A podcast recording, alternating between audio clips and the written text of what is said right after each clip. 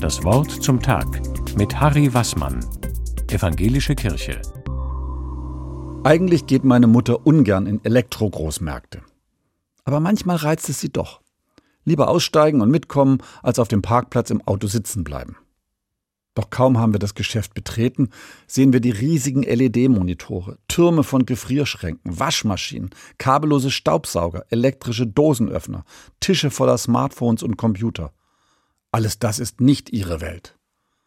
Da höre ich von ihr, ja sag mal, war das denn kein Leben, das wir gelebt haben? Muss es das denn alles geben? Ob im Supermarkt oder bei den Autoschlangen auf dem Weg in die Stadt, nicht nur einmal höre ich auf so einer Einkaufstour Ihre Fragen. Sag mal, war das denn kein Leben, das wir da gelebt haben? Muss es denn das alles geben?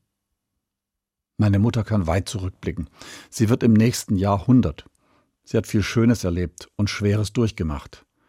Ihre Zufriedenheit mit dem, was sie hat, kommt aus einer anderen Zeit. Ihr wiederkehrender Kommentar ist mir wichtig und so erhellend. War das denn kein Leben? Doch, das war es und zwar ein gutes Leben. Wenn heute Not und Elend beschworen werden, weil die Innentemperaturen moderat sinken müssen, oder weil es zwar für die nötigen Dinge zum Leben reicht, aber nicht mehr für diese oder jene Luxusgüter, dann hilft mir Ihre Erinnerung. Es kann eine gute Zukunft geben, denn es gab schon eine gute Vergangenheit, auch ohne materiellen Überfluss. Jesus erinnert daran, ihr müsst euch nicht ständig ums Besorgen sorgen. Es ist schon genug für alle da.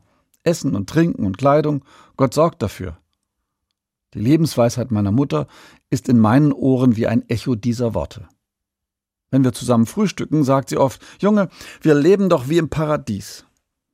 Das Gefühl tiefer Dankbarkeit für das, was sie zum Leben braucht, lässt die Angst, dass es für sie nicht reichen könnte, gar nicht erst aufkommen.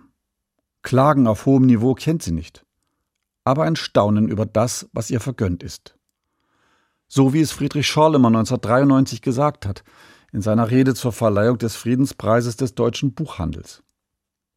Vergessen wir nicht, das Leben zu preisen, für jeden Tag, den wir leben dürfen. Gar mit Brot, Wohnung, Arbeit. Nichts ist selbstverständlich. Wer das weiß, kann seine Lebensansprüche zugunsten anderer gelassen reduzieren. Schollemers Wort ist für mich heute besonders wertvoll. Übersieh nicht, wie viel Gutes dir zukommt. Reduziere gelassen und lass dir das nicht ausreden von denen, die notorisch immer mehr wollen. Harry Wassmann, Tübingen, Evangelische Kirche.